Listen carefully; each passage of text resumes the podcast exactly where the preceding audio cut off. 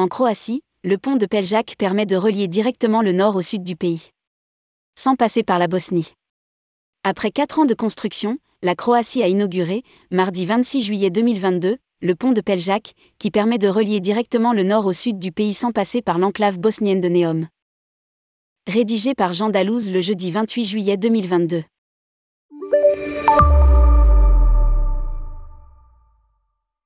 Fini l'attente. Ce mardi 26 juillet 2022, la Croatie a inauguré le pont de Peljak, qui permet de relier directement le nord au sud du pays.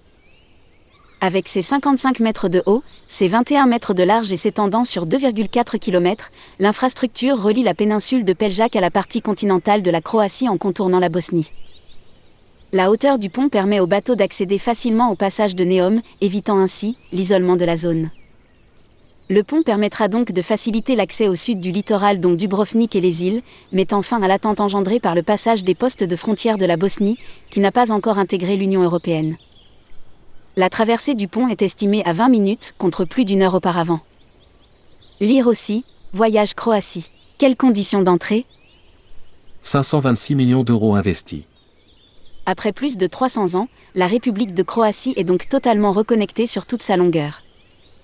Le projet vise aussi à faciliter l'accès à la région en vue de l'entrée du pays dans l'espace Schengen en 2023, mais aussi de renforcer les liaisons de transport de la région avec le reste de la Croatie.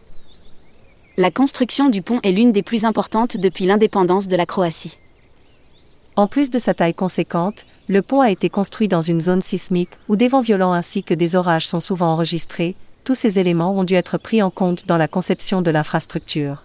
Indique l'Office national croate de tourisme dans un communiqué. Elle a nécessité un investissement total de 526 millions d'euros, dont une partie financée par des fonds européens à hauteur de 357 millions d'euros.